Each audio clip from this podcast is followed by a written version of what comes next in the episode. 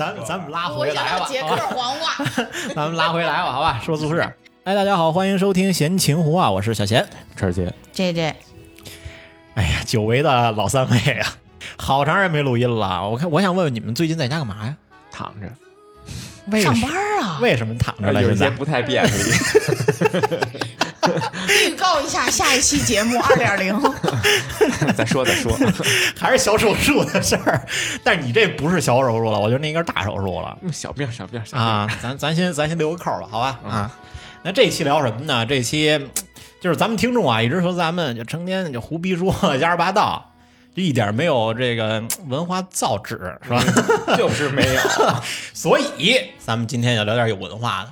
为什么呢？是因为我前一阵子特别就是迷恋这个古诗词，真的，哇塞你啊！是看董卿的节目看的是吗？有有一部分，有一部分看那个诗词大会看的，啊，然后也有一部分是最近因为那个中秋嘛，嗯。然后好多这个什么管是那个你耳朵边上啊 唱是。水调歌头，就是各推各种什么月亮的诗词啊什么的，然后我最近就看，哎呦，我说哇塞，古人太牛逼了啊！所以今天呢，咱就聊聊这些古诗词，但是呢，就是我不太想把这期做成一个这种诗词大会鉴赏，我觉得那样太枯燥了，所以咱们还就以讲故事的形式吧，就是一边讲故事，一边把这些这些大文豪的作品，咱们再赏析聊聊。我我问你个问题先啊，你先说。就是我有个朋友，他老问我说，为什么咱们小时候就一直得要求咱们背诵全文？啊，为什么呀？就我个人觉得，啊我现在觉得呀，就是背诵这个全文，就是你可能当时不太理解，但是你现在到这个情况下，你就会理解好多，真的。就包括之前节目里咱们那个中秋特辑里说到的，是吧？明月几时有，把酒问青天。但是最后，但愿人生有，千里共婵娟。就可能我们在北京，父母在身边，所有人都在身边，朋友啊，哥几个都在身边，打一电话就出来。但是只有你一个人在外地的时候，就你就会看到那个月亮，就会想起“但愿人生有，千里共婵娟”。所以咱们今天就以故事的形式聊一聊，嗯，是吧？呃，聊之前问你们几个问题，哈哈，也别几个，先问一个吧。唐朝，因为讲诗词嘛，肯定叫唐宋嘛，是吧？在唐诗界有两个顶流，你知道是谁吗？李白、杜甫，嗯你看看，特别棒。对，就是李白、杜甫，啊，吓我一跳。一个诗圣，一个诗仙嘛，是吧？啊啊也应该是诗仙、诗圣。嗯，那宋朝呢，唯一一个顶流，你们知道是谁吗？那不就是今儿说这个吗？苏小妹啊，对，这个唯一一个顶流啊，就是历史，就是咱们历史上公认的，就是苏轼。当然，这个不是我说的啊，这个就也有一小故事，就是当时这个是宋神宗问他手底下这帮人说说你们看苏轼这个人跟古今中外这些古人谁能比肩？然后底下有一个人说了，说 我觉得苏轼跟李白有一拼。这个宋神宗又说，李白有士之才，却无士之学，是吧？就是李白可能有这个苏轼的这个才华，但是他没有苏轼的学问大嗯，啊。为什么这么说呢？咱因为们李白是个剑客，哎，对，他是个侠客，他是武侠这块儿 所以呢，咱们是一个摆事实讲道理的这么一个电台。为什么这么说？说苏轼这么牛逼呢？他在写诗方面，我觉得你刚才那个动作特别像，咱们讲个 PPT，我他妈最近老讲 PPT 啊，在写诗方面，大家也知道宋词就是宋朝主要写词嗯啊，但是诗宋朝只有一个人能跟这个苏轼比肩，那就是黄庭坚，就是他的学生啊，所以在历史上他跟他的学生黄庭坚并称苏黄啊，两个人只有他们两个人最牛逼。来吧，说说苏轼有什么诗？挺多的。特别多，例如特别多“横看成岭侧成峰，远近高低各不同”，对吧？这是叫什么呀？不识庐题西林壁，不识庐山真面目，只缘身在此山中，是吧？再有就是“竹外桃花三两枝，春江水暖鸭先知”嗯，啊，蒌蒿遍地芦芽暖，正是河豚欲上时，是吧？这都特别朗朗吃河上口嘛豚的嘛，我知啊，道。对对对，吃河，行吧？那那咱接着说啊，嗯，然后呢，苏轼在这个词方面，宋词方面，他跟辛弃疾并称苏辛，就是宋朝就这俩人最牛逼啊。苏轼跟辛弃疾。这宋词的后边咱们再说，有很多非常经典的东西了。然后在文学方面，他跟那哥几位合称唐宋八大家，嗯，听说过吧啊？听说过，那哥几个有谁？哎，不知道，李白、杜甫、白居易。哎，漂亮，一个都不是，哎不是吗？不是啊。要不你说我不敢说话呢，就露怯。首先是他爸爸跟他弟弟苏洵跟苏辙，咱们要确认一个这个字啊，就不叫苏辙，好多咱们那上学的还叫苏辙，车辙的辙叫苏辙，是吧？三点这就是水那念车加上对啊，啊，三点水那念是清澈的澈嘛嗯，但是车字旁叫辙啊。然后呢，这是这是三个吧，加他自己三个了吧啊，三个啊加苏轼三个了。然后为首的就是韩愈，当时咱们学过嘛，嗯，柳宗元，独钓寒江雪那个柳宗元，知道。啊，在在在，然后曾巩听说过吗？我知道冯巩，他是欧阳修的学生，嗯，然后还有一个欧阳修、七个了。王安石，好，八个八个人。亏人。没说辛弃疾，对，这文学方面啊，就说他们文章写的特别好，这八只有这八个人。嗯，然后再有呢，就是绘画方面，哦苏轼苏轼的绘画方面，他跟黄庭坚还是刚才他的徒弟，黄庭坚、米芾听说过吗？嗯，蔡襄，再加苏轼四个人，号称宋四家，画画就他们四个人。在书法方面，他书法也特别厉害，他跟这个王羲之的《兰亭集序》、颜真卿的《祭侄文稿》和苏轼的《寒食帖》并称自古以来的三大行书之一。练过练过，啊，寒食帖啊。所以你看啊，不管是琴棋书画呀，包括各方面文学方面，苏轼都能拿得出手，还一个呢，全活儿。啊还一个呢，嘿你说就是做饭这块儿是吧厨艺？啊，厨艺这块儿确实也是。那个咱们后边会提到嗯啊，那个就是后期他会做饭，做做做点自己喜欢吃的、得口的 啊。所以就这么看，所以就在宋朝唯一顶流呢只有苏轼了。所以今天咱们就主要聊聊苏轼和他这些作品。当然呢，咱们还是以故事为开头。苏轼哪儿的？梅州的。梅州东坡酒楼的厨子，大厨，顶流大厨，对对对。对，苏轼呢，就包括他爸呀，包括他弟啊，就是都是四川人啊。因为四川的，那他们说话。对，因为因为苏洵本身就是一个就是文文采非常好的一个人嘛，所以他对他这俩儿子也是比较严格啊，从小就非常严格的这个就是教育。这是书香门第，书香门第从小就是哎对对耳濡目染的这种。对对对，所以呢，自就是从历史上看，就只有他们叫叫三苏，对吧？除了他们仨，还有另外并称的叫三曹。三苏三曹，对三曹三曹操嘛，对啊曹植曹丕嘛，曹哦，对，啊就是在文学上只有这这父子方面的，只有这两对儿，也不算对儿吧，也是两对儿，这一对儿啊。CP CP，啊，所以在这个历史上，这这父子三人还是非常厉害的啊。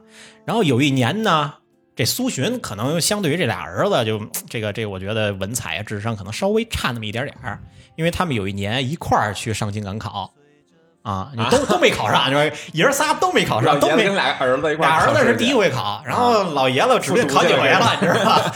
啊，然后当时的这个主考官是谁呢？是他大名鼎鼎的欧阳修。嗯，然后欧阳修在判卷的时候，就判到了这么一个卷儿就哎呦，这卷儿写的是真好，怎么能写的这么好呢？就当时就想提笔就写一第一，但是呢，当时这个判卷的规则是糊卷制，就跟咱们现在一样嘛，就是糊着你的名字给你名字，缝上，对，把名字给你缝上，你是看不见的，所以主考官是看不见你的名字的啊。然后这个欧阳修呢，一看，哦，这个文这个甭管是这个这个文采也好，我觉得可能天下来说，这一届人只有我的学生曾巩能写到这样的程度，所以本来想提成第一的时候，那就，哎呀，我是主考官，我把我自己学生弄成第一，判决徇私，这个不太好。包括咱现在也是嘛，嗯，啊，为了这个避嫌，就把这篇文章也写写成了第二。但是这篇文章并不是曾曾巩的，曾巩没来，你所以那会儿都已经是判卷，就是不能看名字的那种。对呀、不不能啊，自古以来咱们就都不能啊，啊。所以这篇文章就是后面咱们要说到苏轼的。啊，而那篇变成第二，本来是第二的，变成第第一的的，却是曾巩的。啊。那老师不行啊，字儿都不认识。就是教这么多年了，哈，有这么一个小插曲，所以就是因为这个问这个原因，然后苏轼年纪轻轻，才二十几岁，一下就在京城就打出名气，在文坛就站定脚跟，而且之后呢，又这个欧阳修把他收入门下，然后变成炙手可热的这个政治人物，是吧？就是前途一片光明啊。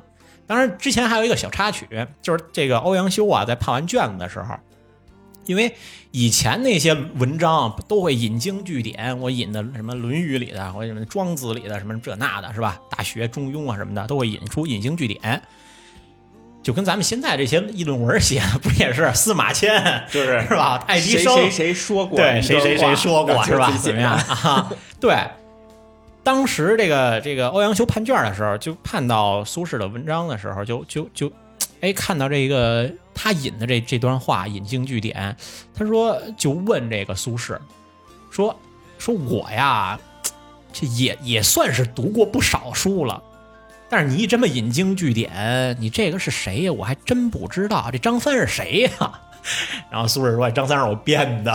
”苏轼的意思呢，就是道理是一样的，你有什么必要拘泥于这个人是谁呢？嗯，啊，我只要把这个名、这个故事、把这个道理说清楚了，那就好了呀。嗯，我们真的非要引经据典那么死板吗？对吧？所以就通过这一件事儿，然后欧阳修对他来对他那个那个印象非常好，觉得苏轼真的不是一个拘泥于一些小的东西的一个人，他会把整个放的非常大，格局非常高，是这样一人。所以，哎，他非常喜欢苏轼。他那会儿多大？二十多岁，你想二十几岁就已经成这个京城炙手可热的文人了，这是一个非常牛逼的事儿。而且好多的这个权贵都开始跟他攀亲戚啊，什么这那，要把闺女嫁给他啊，他长得好看吗？不知道。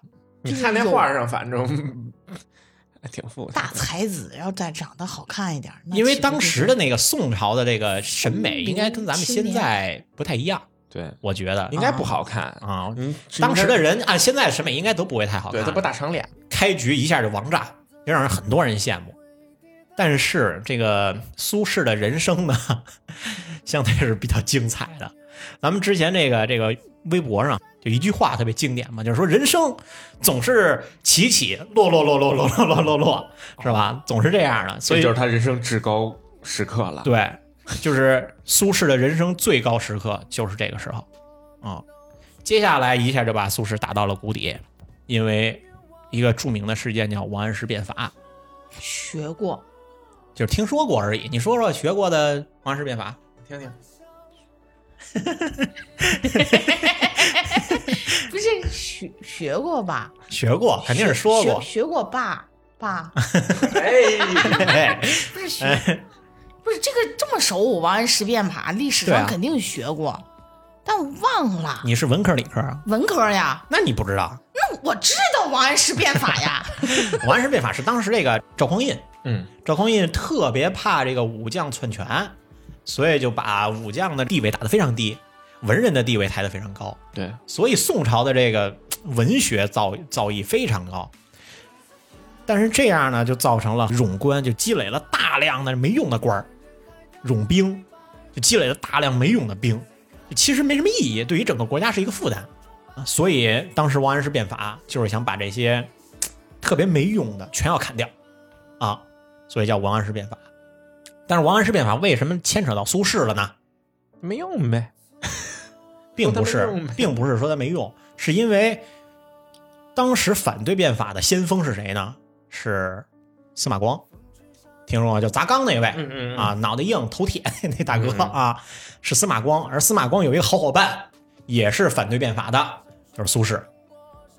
但是司马光和苏轼是一一个时代的人，对，是一个时代的人啊。你看他跟欧阳修、范仲淹其实是一个时代的。我记得就是他们说司马光砸缸，就是司马光最高光时刻就是就是砸缸那时候啊剩下就没了，就查无此人了。没有写《资治通鉴》也是可以的。啊啊啊！啊哦，你想他给皇上写《资治通鉴》是要给皇上看的，但是就是叫什么记录日常生活嘛，啊，是 就是拍纪录片导演是个然 后就是为什么这个会影响苏轼呢？是因为苏轼也是反对变法的，但苏轼反对变法的原因其实跟他们好多人都不一样，并不是因为哎这嗯你把官裁了，那我就受不着好，没饭吃了受不着受不着好处了是吧？这不管是怎么样的，苏轼认为啊，说这个你变法没有问题，苏轼觉得是可以的，但是你要循序渐进，不要上来大刀阔斧把这些东西全砍掉，老百姓受不了。嗯啊，得就这么一说，一下就打成了反对派，反对变法的啊。但是当时的宋神宗呢，又是非常支持变法的，因为他觉得这些东西就应该砍掉，就把这些反对变法的人就肯定不会太重用嘛。当时苏轼说算了，我也就直接申请调离吧，别在京城混了，因为混也混不下去了啊。他就调到哪儿呢？调到了杭州。不能说不好，但是也还相对好一点，因为它毕竟是这个鱼米之乡嘛，嗯对，是吧？嗯，啊阿里就在那儿，啊，对，淘宝嘛，淘宝大学，对，都在那儿，都在网红孵化地对，都在在那儿。边儿，现在杭州就适合文人去那儿，来了，对对对，是，变成新一线了。咱能好好说吧。啊，到了杭州，呃，写下了一个特别有名的一首诗，那就是关于西湖的，你们应该知道，西湖。西等会儿，湖美景 叫“饮湖上初晴后雨啊，不知道怎么，就是小荷才露，尖尖角，早有蜻蜓立上头 我。看他表”，情，那应该是杨万里的。饮湖上初晴后雨，写的是水光潋滟晴方好，哦，山色空蒙雨亦迟。甭搭腔，好像你知道这，你再往下说两句。欲把西湖比西子，这个知道了。淡妆浓抹总相宜。知道，对吧？就是就是这首诗写的非常有意境。他当时坐在西湖边上的时候啊，就能感觉到，你看这西湖的美景，就我真的想把这个西湖比喻成西施一样的美。但是它比西施好在哪儿呢？西湖不管是淡妆还是浓妆，都是那么美啊。所以你看他这个用的个比喻也是非常好的。所以这篇文章一直就流传到现在。到我们到了西湖玩儿，导游都会告诉我们：水光潋滟晴方好，山色空蒙雨亦迟。啊，欲把西湖比西子，淡妆浓抹总相宜，都是那么好看啊。所以在这个杭州的时候，他写下了一些比较好的作品。啊你们去过西湖吗？我去过呀，去过啊，都去过。看白娘子去了，啊 西湖好看吗？哎别说真好，真好，真的好，真的好。而且它的，我觉得西湖的文化更胜于它的美景。反正我是纯看美去了。就是西湖？有啥文化？包括岳飞在那儿啊，对吧？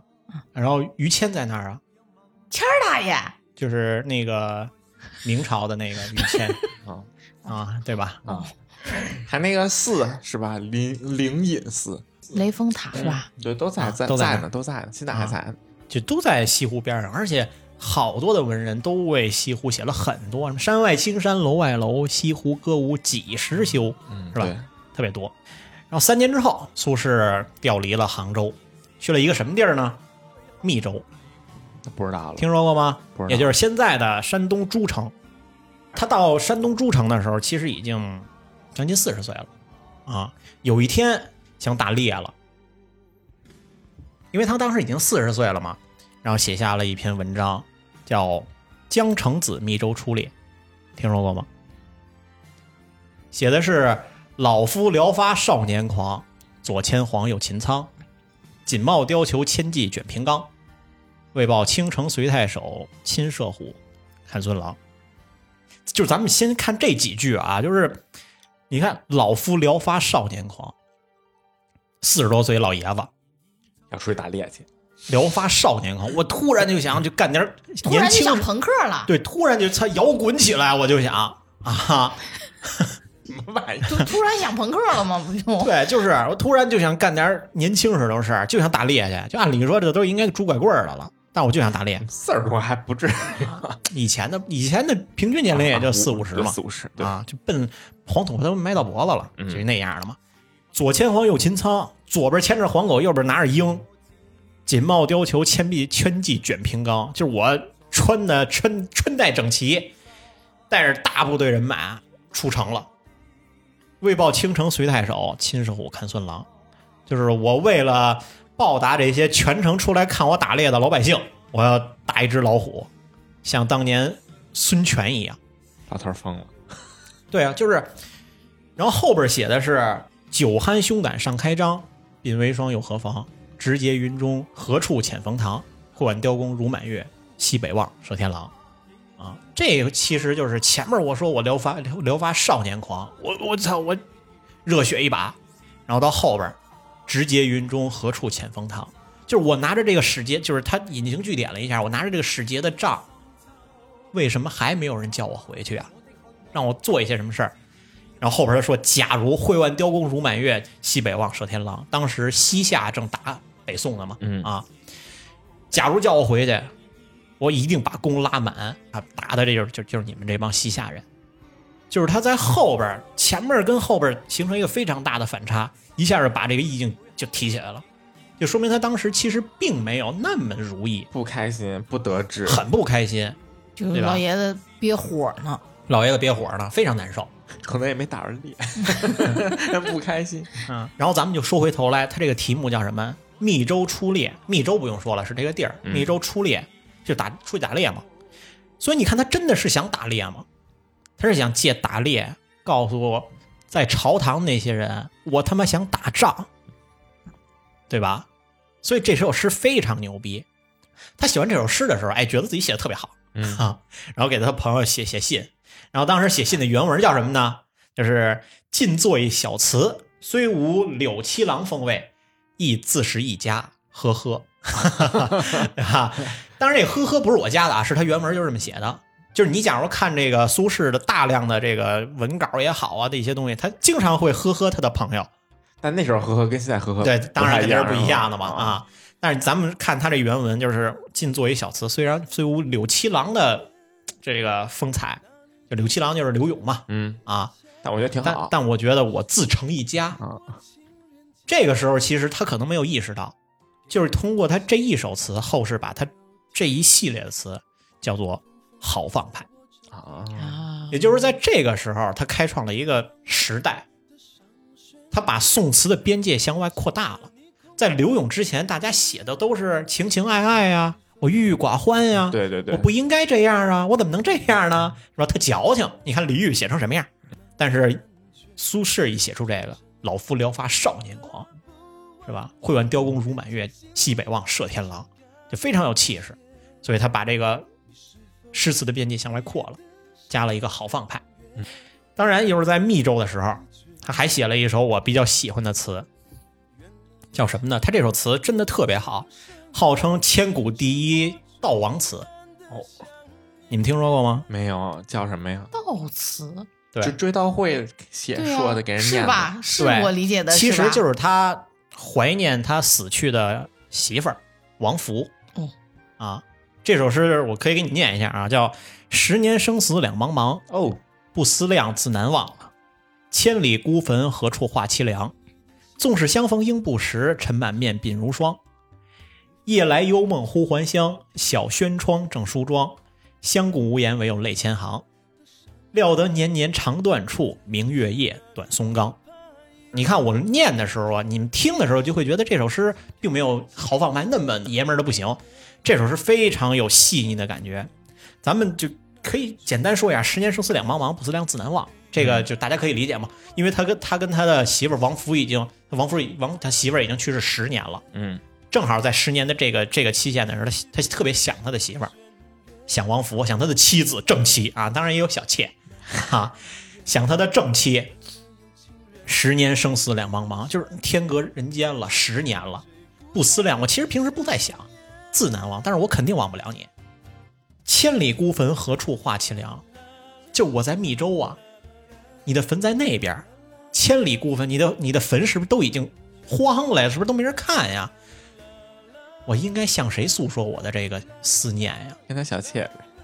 啊，再往后看，写的是“纵使相逢应不识，尘满面，鬓如霜”，就是，假如咱们俩见着了，你可能都不认识我了吧？嗯为什么呢？是因为我已经 胡子也白了，两鬓已经斑白了，我已经老了，但是你还是那个样子，你还是当时我知道的那个样子啊。第二段写的是“夜来幽梦忽还乡”，就是 哎，有一天晚上我突然想做梦想回去回家乡了。这个时候呢，小轩窗正梳妆，隔着窗子我就看见你了，你正打扮呢，你正描眉画眼的，正梳妆自己呢。相顾无言，唯有泪千行。我看见你也看见我了，十年没有见面，相顾无言。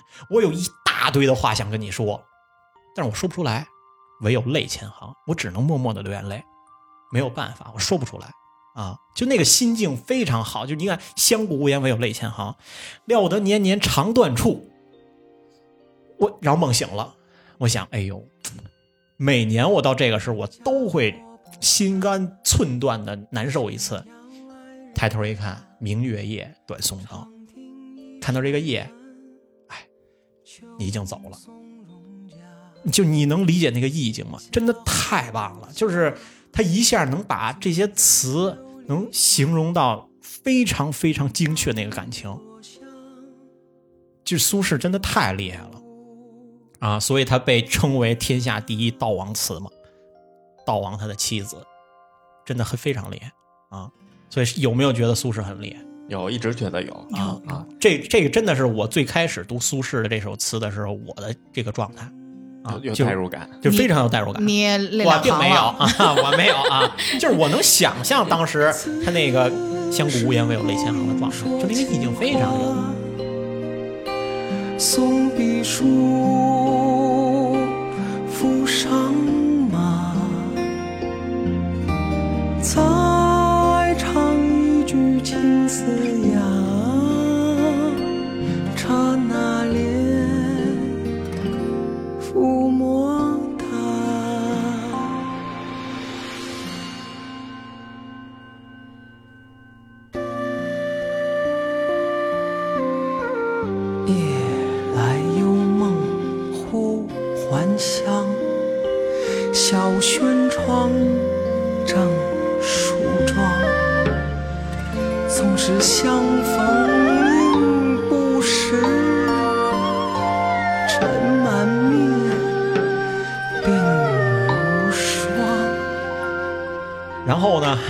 在密州的时候，他在密州写了很多诗，很多词啊。还是在密州的时候，有一年，他特别想想他弟弟，他弟弟不在密州，逮谁想谁呀，他就是逮谁想谁，因为他自己一个人在这边。就被发配了，算是。对他被就是被发配了，基本上是，但是稍微还是有点权利的。后边更惨啊，他写了另外一首词，想他弟弟了，写了另外一首词，就是刚才咱们一直说到的《水调歌头》，就是明月几时有，把酒问青天，不知天上宫阙，今夕是何年。就是我欲乘风归去，我想去看看，又恐琼楼玉宇，就是高处不胜，就是这个，就是太高了吧，高处不胜会不会冷啊？我要是拿个军大衣什么的，是吧？起舞弄清影，何似在人间？就是你那个仙女儿跳舞跳的再好，歌唱的再美，何似在人间？它也不是人间，不好啊。转朱阁，低绮户，照无眠。不应有恨，何事长向别时圆？是吧？就写的是月亮啊、窗户啊什么这些景色，这我就不说了。后边就是人有悲欢离合，月有阴晴圆缺。你看那个月亮，它自古就是有圆有有缺的时候，人也是这样，人有也有悲欢离合。就是我们不能说我就想跟你见面就能见到的。当然现在咱们是可以打一电话，但是那个时候你写个信可能都要几个月才能有对方的来信嘛。最后一句话就是“但愿人长久，千里共婵娟”，就是古人都已经拿这些别离都已经没有办法了，我只能但愿，哎，现在在的人能够长久吧。千里共婵娟，我抬头看的时候，看到那个月亮，我能想起哦，他们都还好就行了，都能跟我一起共欣赏这个美景，真的非常美。所以这个后世就评价苏轼的《水调歌头》，就说东坡的《水调歌头》一出，于词俱废，就是说《水调歌头》出了，其他的词都不叫都不叫别不是词了啊，就是垃圾其他圾。都是弟弟。就对背诵全文就行。对，啊你就背诵全文就好。你要说不出别的话来，就背诵全文，总比骂脏街强。对，就是这样。这就是苏轼在密州写了很多这样非常经典的词啊。再往看来密州是个好地方，对诸城，山东诸城，就是能让他有如丝泉涌啊，这个也可能不是，不是个好地方，就是因为不好，太所以落魄了你才遇更多的关注点在自己。你要真的是歌舞升平的，对你就不会写出这种思念啊，这种特别是伤春悲秋的感情。对他一定是有太多的伤心，才能写出这些千古名句。对你天天蹦迪，你你想这个吗？对啊，一定是啊，这么多黄瓜，这么多黄瓜，不是你就是因为没有他小黄瓜呢，是 吧？啊啊，来接着说，是吧？啊，这是在密州的时候，过两年就是先后就被贬到什么徐州啊、湖州啊，接连被就贬。接连被贬。你这徐州、湖州知道在哪儿吧？为什么总贬人家呀？因为当时的这我刚才说的就是人家这个这王安石变法，我知道是因为他太有才了吗？我觉得就是有才不能太冒头，一部分打压原因你的那一种。我个人觉得可能会有一部分原因啊是这样的，所以他一直在被贬的状态下啊。还是他本来性格就是会那种，就是不是你跟我太出你跟我呛着来，你跟我呛着来，我就弄你。那我可不可以理解成苏轼就是那个职场上就是这个会有一些不太得志，对对，不是就是就是什么 EQ 是情商还是什么时候？不是，我觉得是站队的问题。题吧，他可能没站好队，哦，站错队了。也不是站错队，他就是他的主观意思觉得这个队是对的，但是这个队在当时并不被皇上看好。哦，啊，是这样啊。接着说啊，然后后来他不就被贬到这个徐州啊、湖州啊，直到有一个著名的，其实那个还不叫贬，那个叫叫调调离到湖州啊，调离到这个徐州，反正越来越远，都在江苏了啊。直到出现了一个著名的案件，叫乌台诗案，听说过吗？没听说过是吧？我是按照乌盆案，因为因为在就是他他吃到乌头，行，我说吧，好吧。这个就是因为他写了太多的这些反对变法的诗了，嗯，然后这变法一得志之后呢，就把那些以前写的诗都翻出来了，然后就交交到这个御史台，就是诗案嘛，就是因为写诗引起的案子。那为什么叫乌台呢？就是当年审苏轼这个御史台，因为有太多有好多乌鸦，就在那儿筑巢来来去飞，所以就是民间管它叫乌巢，不是乌巢去了，叫乌台。你是吃想吃披萨了是怎么？哈哈，那吃披萨去，哈，所以那儿叫就，所以这个事儿就叫乌台诗案，就当时真的把苏轼就直接下了大狱了，而且真的一度差点把苏轼就给砍了。当时他还特别就是写了一首诗给他弟弟，就是就是做做个这个临终遗言吧，啊，临终遗言就是哎，下辈子咱还做兄弟，这大概是这个意思吧啊。但是写完了，哎，没事儿。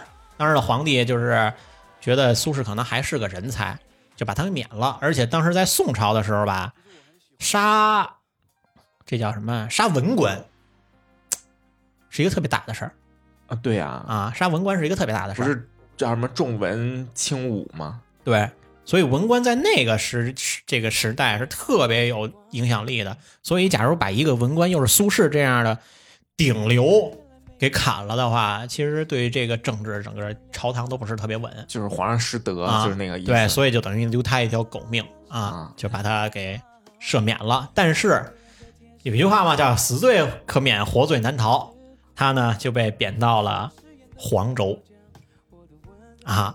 之前咱们说贬到杭州啊，贬到这个湖州啊，都是在沿海一带。那黄州在哪儿呢？黄州就是在现在的湖北黄冈啊。我咱们高中的时候就非常恨这个地儿，是吧？啊，因为做了好多黄冈题，是吧？啊，是他去那儿当过老师吗？对对对，他又贬到了这个出卷儿的，出这儿，出卷儿了。被贬黄州之后，其实苏轼经历了这么多事儿，真的是心灰意冷了。所以在黄州写下了一些名句，叫什么呢？是吧？叫“世事大梦一场，人生几度秋凉哎呦”，，惨不惨？你想惨想，就多么心灰意冷。办完了。还有一首诗叫什么呀？叫“拣尽寒枝不肯栖，寂寞沙洲冷哦，沙洲冷这个知道，”啊！你是因为周传雄知道的，真的。是吧？但是你能从这两句诗里听，就能感受到苏轼当时那个心心灰意冷的状态。他真的还不如当时在这个密州的时候老夫聊发、少年狂的状态。就我即使岁数大了，我依然想牵着狗，带带着鹰走出去打猎去，没有那个状态了，就整个人就已经颓了啊。但是呢，这个文人的逆境其实是对文坛的一个非常大的好处。为什么呢？只有在逆境的时候，这个文人大文豪才能写出更好的词。得有个什么东西刺激他。对，一定是要你像古代就是这种逆境，那现代就是，是吧？各种对编剧什么的哈，啊对是吧？需要幻境。对，现在是幻境。操，他们他们需要是拿药顶着 啊啊。然后呢，这个苏轼他就贬到了黄州，他这个职位叫什么呢？叫黄州团练副使，就是其实就是个虚职，可能甭说这个实权了。就可能当时连那个银子可能都囊中羞涩，可能喂都喂不活自己，所以当时他就在这个黄州的城外辟了一块地儿，就是那开了一块地儿，开始当农民了。就是伟大的文人转向了农民，开始农业，开始种地了 新农业，啊。由于当时这个是在城东的一个山坡上啊，所以他给自己起了一个号，叫东坡居士。哦，原来苏东坡是这样来的。后世管他管他也叫苏东坡，啊，是这么来的啊。当然，这个我觉得这像什么这苏轼啊，他们这些文化人啊，就不管干什么事儿他都认真。他其实就算种地，他也种的特好 嗯啊，种地他也种的特好，赶上设施农业，而且他对赶上大棚什么的，是吧？弄几个就记人给他除了草什么的好家伙，电动 的卷帘是吗？啊，也是在这个时候，其实苏轼开始慢慢变得豁达了，他的人生其实变得更有转变意义了。你看他之前写《密州出猎》的时候，直接云中何处遣冯唐，就是我什么时候能回去呀？我想为国效力呀，还是有一些郁郁不得志。还是有政治抱负对，还是有一些郁郁不得志的状态的。对啊，但是现在到了黄州呢，你看苏轼都干了些什么呢？经常跟朋友出去喝大酒，甚至就是这个城门关了，跟朋友他翻墙也得出去喝酒去。当时翻墙可是重罪，嗯，这已经无所谓了，已经变得非常想得开了。当时还有一个什么故事呢？就是他的一个好朋友，也是在黄州，叫陈继常，听说过吗？啊，但是后边的故事你们应该知道，这个陈继常吧，特别怕老婆，所以他就老嘲笑他这个朋友，嘲笑老陈说：“你操，老真怕媳妇儿啊！”就给他写了一首词，叫什么呢？叫“龙丘居士亦可怜，谈空说有夜不眠。忽闻河东狮子吼，拄杖落手心茫然。”知道了，对吧？河东狮吼，对，其实是他写，对，其实就是他跟陈继常俩人在下棋呢，其实就是按咱们现在话说，就俩人打游戏呢，打牌呢，打牌呢，正玩呢，这高兴呢，喝着酒，打着牌，玩游戏，俩人正操冲啊，兄弟！然后那边他媳妇儿他妈睡不睡觉啊呢？睡他妈睡不睡觉？然后这陈继常就一叭赶紧扔了，赶紧颠颠颠颠回去找他媳妇儿去了。然后这不是河东狮吼的故事，也是因为这个苏轼慢慢慢慢也变成了现在的一个成语，形容这个人怕老婆，或者是形容他的老婆相对比较野野蛮一点儿，是吧？啊，叫河东狮吼强势，啊，强势。哎，你用这个词儿好，不能说野。你有东坡的潜质，好吧？他有狮吼的潜你这 J J 一吼，鱼词俱废，是吧？啊，咱们再往后说，就是在这个时候，其实这个这个苏轼就开始慢慢慢慢的，他的词就接地气了啊。有一天，他回家的路上就开始哗哗下雨。因为我说这个，我说这个这个环境啊，你们能想象到我下边下边这个词是什么啊？他在回家路上就哗哗哗开始下雨，周边的人咔就全都跑了，嗯，就他自己哦跟雨里我也知道穿着穿着蓑衣自己走，此时音乐起，雨中曲，你知道吗？跟那穿着大皮鞋，跟 那跳踢踏舞。我以为你说的是那个吴青峰的起风了，是不是还得穿着大皮鞋，拿那雨还得还还 加点脚尖儿是吧？扶着电线杆，电杆子，那灯是吧？他扶着那灯，对，这我知道，这肯定是大家都应该是知道的。我最爱的啊。定风波，定风波苏轼嘛，嗯，啊，当时我们也一直在背的“莫听穿林大叶声，何妨吟啸且徐行”。哎，这你来吧，我还不，我我特别怵背这个，来，你定风，来，你定一个。就是 “竹杖芒鞋轻胜马，谁怕一蓑烟雨任平生”，是吧？就是你能看到他那个状态，就是大家都跑了，嗯，我就穿着就是竹杖芒鞋轻胜马，就是这这应该当时他穿的应该是木屐，对我觉得应该是嗯这个就是木屐宋朝应该是木屐，我觉得啊，穿着蓑蓑蓑笠啊，嗯戴着斗笠啊什么这些，这这估计是以前的雨衣，嗯啊，轻胜马就是比马还快，我走的比马还快，是吧？一蓑烟雨任平生，雨怎么了？就拿他不当事儿，垃圾。对啊，这跟我一生比算什么？对啊，算得了什么？谁怕一蓑烟雨？我不怕这玩意儿。嗯对啊，你们都跑吧。往我看就是料峭春风吹酒醒，微冷。就我刚喝完酒回来，吹着这个春春风啊，还挺好的，挺好，醒了，凉丝丝儿，凉丝丝儿不赖，微冷。山头斜照却相迎，远处看那山，哎，山跟这个这个这个太阳斜成一个夹，形成一个夹角，斜照却相迎，哎，冲着我照，真好。回首向来萧瑟处，我回头一看，我这儿好像不下雨了，哎，后边还下雨呢。我后边走过来，你看看我的脚印儿，归去，也无风雨也无晴。看看我前面的道路，没有风，没有雨，也无晴。尤其这个“晴”字用的特别好，就是既是晴天的晴，又是心，就是心情也没有那么的就平悲伤淡了我平淡平淡了。我看到烟雨，我看到这些被贬，我看到那些不如意的事儿，无所谓了，谁怕？是吧？我不怕这些东西。一蓑烟雨任平生，我就愿意这么走。你们都躲吧，啊，就有点那个我笑他人看不穿的劲儿。就摆烂了，摆烂了。啊，摆烂了，躺平了啊，就是就摆烂了啊。这就是当时他写的千古名句，大家就都有这词儿吧？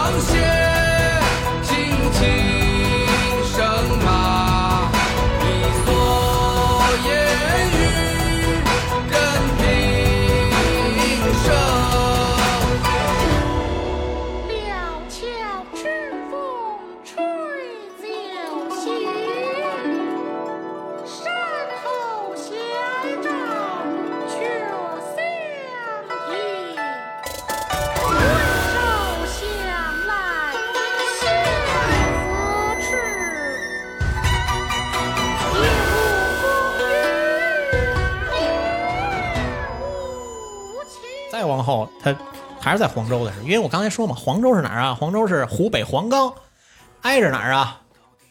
挨着赤壁，所以就是划船去了。对，所以他有一次去赤壁游玩儿，就跟刚才这里说的，是吧？赤壁怀古，是吧？遥想当年，小乔出嫁了，雄姿英发，羽扇纶巾，那个谈笑间，樯橹灰飞烟灭。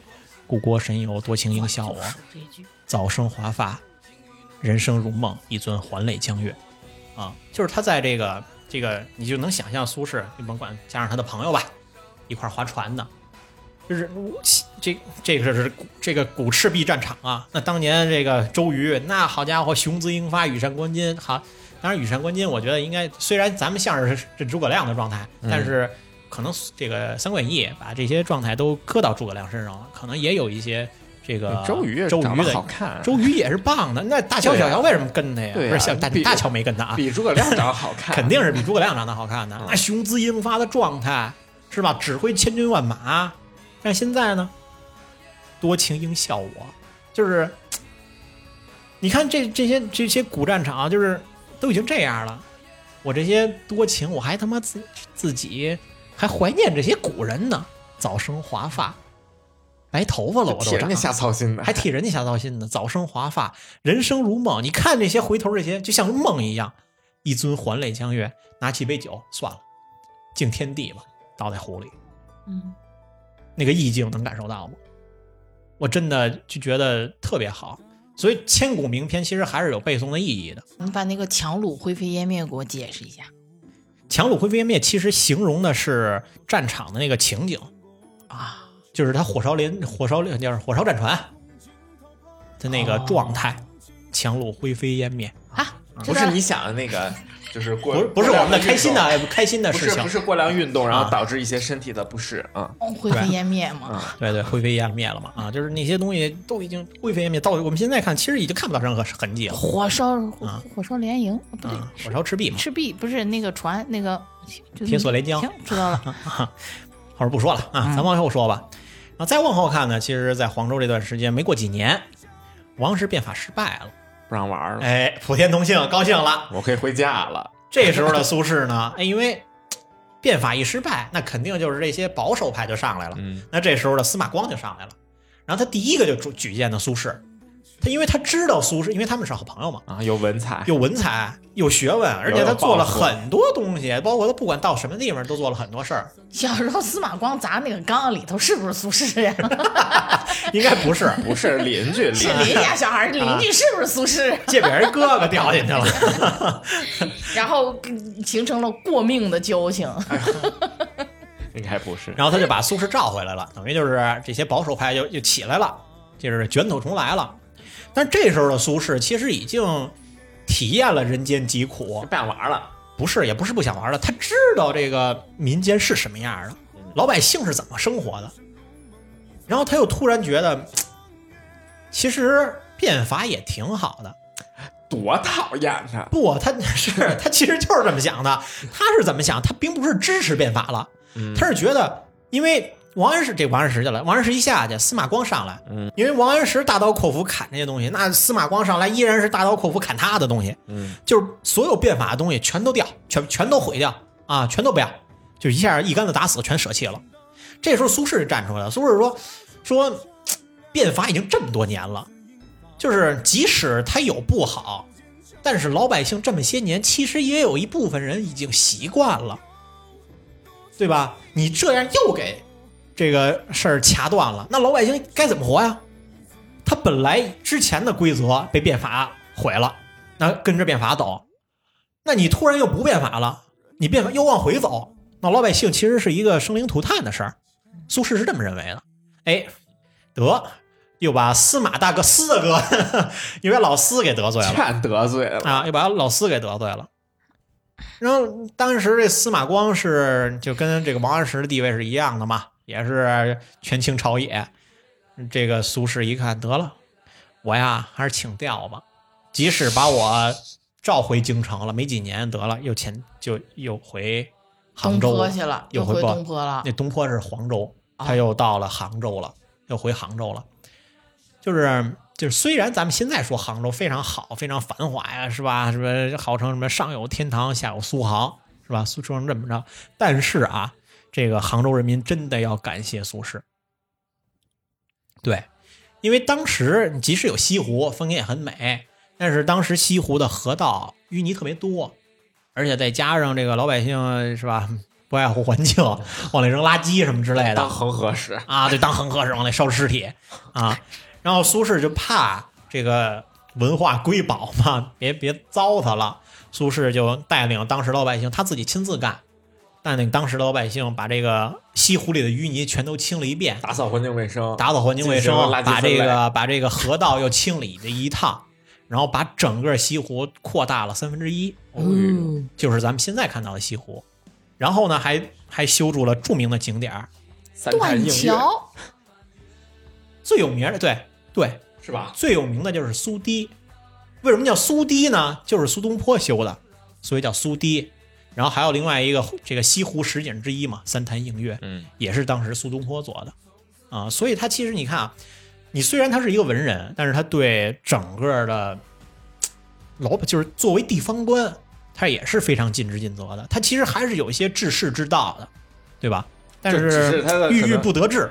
不是郁郁不得志，就是他政治观念老跟当时的时事就时事然后相悖。对，啊，所以就是你看他在这个这个杭州做了这么多事儿，但是依然没有阻挡他被贬的这个命运。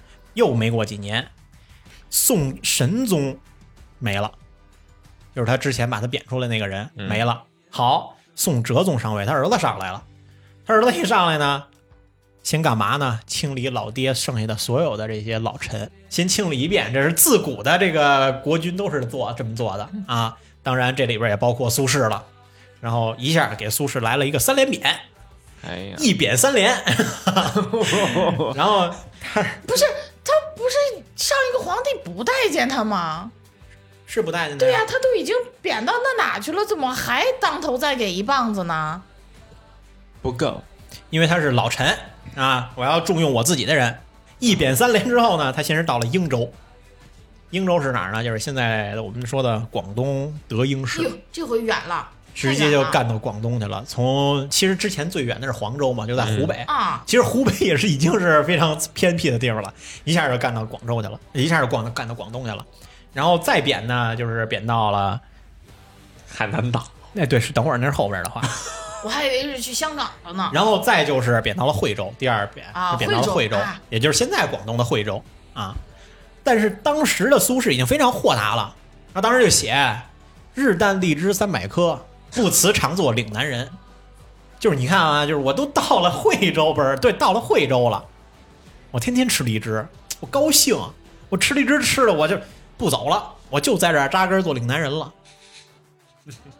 对吧？就是那个那个豁达劲儿啊，就那个状态，就是老爷子我不干了，行不行？有点现在带货主播这劲儿哈。啊，对吧？但是惠州荔枝真好吃，啊是啊，要不然人都那么广州说嘛荔枝真好吃。对呀、所以这句话传到这个新任皇帝耳里，是想，我操，老别他妈吃呢，还他妈吃荔枝呢，什么贬的不够啊？得又贬，第三个贬到了琼州，琼州海峡的那个琼州吗？就是那个一个王一个京的那个琼州，嗯就是那个琼州，啊，也就是咱们现在说的所说的海南岛。海南岛，啊。对，都贬到海岛了，你想想，哇，他得多惨呀！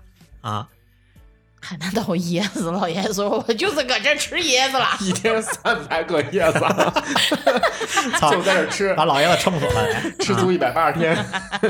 是，然后呢，其实就是在海南岛，其实就是苏轼的晚年了啊。没过几年，苏轼还没怎么着呢，宋哲宗先没了，走他前面了，但他挺能熬，还是心态问题。走他前面了。然后就上来新皇帝，就觉得苏轼是个重臣呀、得起用。嗯，这时候呢，就要把他苏轼往往往回召，就在把他召回京的路上，就顶不住了。了，苏轼就因病去世了，啊，这也就是一代文豪的一个结局，啊，是这样。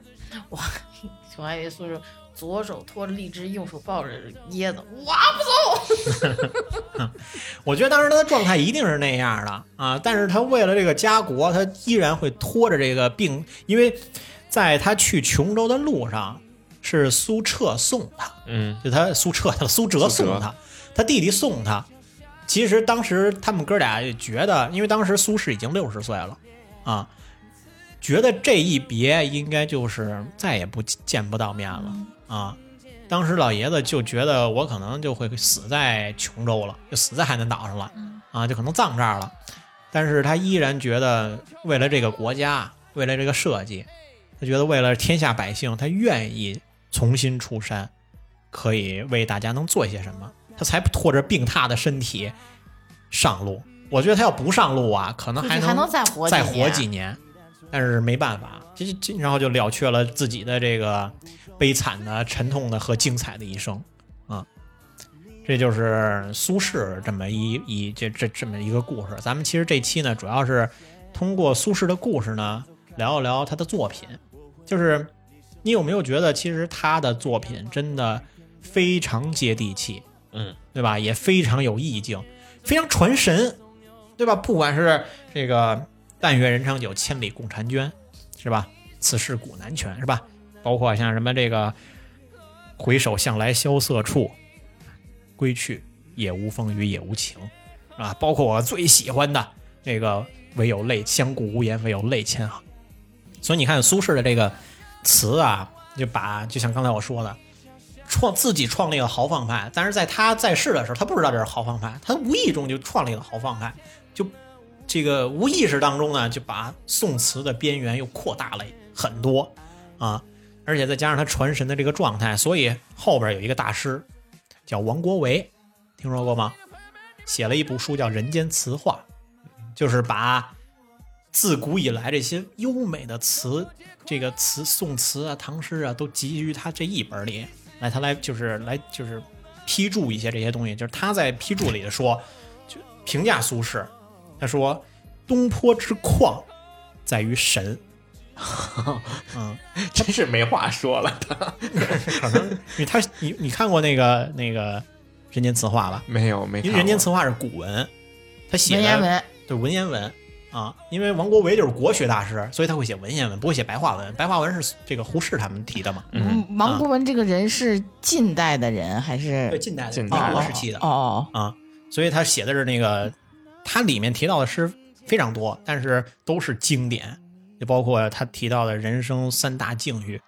呃，第一境遇就是“望尽天涯路”，我忘了那句诗怎么背了。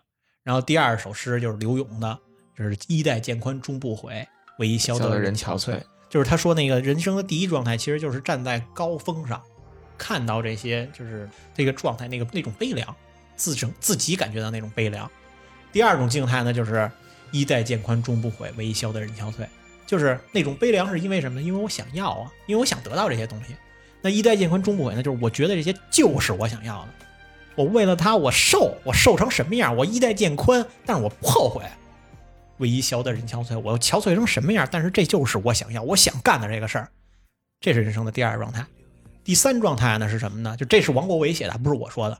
第三状态是什么呢？第三状态就是蓦然回首，就是蓦然回首那人却在灯火阑阑珊处处啊，这是第三状态啊。，就在你的身边。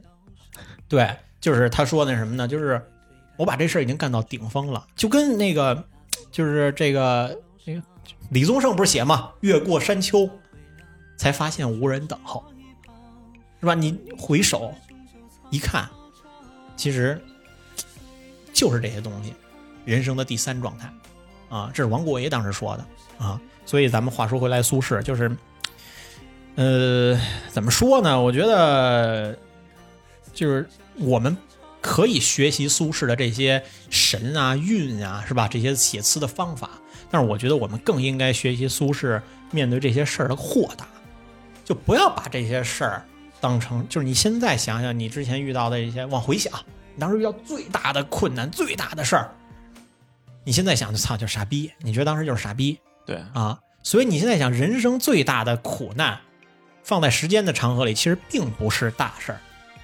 就是假如就像苏轼写的，就是“昨夜幽梦忽还乡”，就是我哎做梦梦见苏轼了，你跟他说：“我操，我今天又让领导骂了，我又怎么着，又让什么哪姑娘踹了吧，我又怎么着又遇上渣男了吧？”我告诉你，苏轼一定扒拉扒拉你脑袋，说：“子儿，这都叫事儿吗？”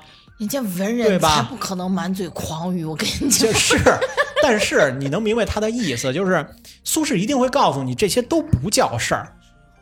你相比于苏轼来讲，这些都不叫事儿。所以我们就是通过这期节目嘛，一是要给大家讲故事，二呢是让大家欣赏一下这个苏轼的词，真的非常好，非常传神。三呢，就是要学习人家那些豁达，就是真的不要把现在当下的一些苦难呀、纠结呀或怎么样的，真往心里去，跳楼啊、跳河呀，其实不太行，没有必要啊。那咱们活得高高兴兴的，其实也没什么不好，嗯，对吧？嗯。你要说什么？美食这块还没说呢，嗯。我忘了。啊。他其实就在黄州的时候，就是他自己种地嘛，因为他没有钱，嗯，又没法下馆子去梅州东坡吃饭了 啊，这没个自己 对这时候就有梅州东坡。